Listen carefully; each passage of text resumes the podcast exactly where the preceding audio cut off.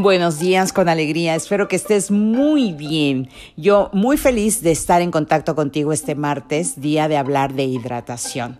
Hola, ¿qué tal? Soy Claudia Lara y de verdad no tengo cómo enfatizar más la importancia que tiene el agua en nuestro organismo para mantener bien nuestra salud y también para bajar de peso. Casi te podría asegurar que si, aunque hicieras un régimen alimenticio súper sano, si no bebes la suficiente agua, si no estás bien hidratado, te va a costar mucho más trabajo bajar de peso. Así que hay que hacerlo consciente, hay que beber agua todos los días, todo el tiempo, todas las estaciones del año hay que mantenernos hidratados.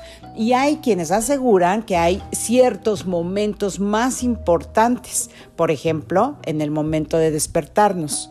Si te tomas uno o dos vasos de agua, si esta agua está a temperatura ambiente y mejor aún si tiene un limoncito exprimido, bueno, ya está comprobadísimo que es muy, muy benéfico para tu salud y para bajar de peso. Esto te va a mantener hidratado tu tracto digestivo, pero también como que prende los motores a tu metabolismo y te sirve el limón. Por supuesto, es un antioxidante maravilloso, tiene mucha vitamina C y también te sirve para desintoxicar en la mañana. Así que es una buena alternativa. Otro punto que también recomiendan es beber agua 30 minutos antes de tus alimentos. Esto te va a proporcionar saciedad y también te va a ayudar a hacer una buena digestión.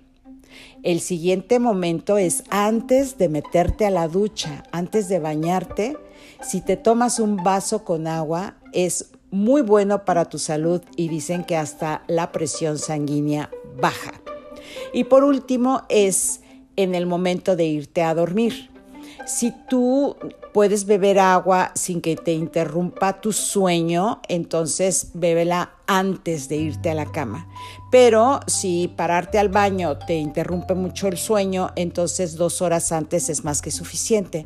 Pero es importante mantenernos hidratados aún estando dormidos. Y por supuesto, el ejercicio antes, durante y después de hacer ejercicio es un momento importantísimo para hidratarnos. Te lo dejo. Tú ve cómo te sientes, qué es lo que te sienta mejor y eso es lo que debes hacer porque todos somos diferentes, pero tú tienes la última palabra. Espero que te sea de utilidad y también espero que tengas un día maravilloso. Te quiero mucho.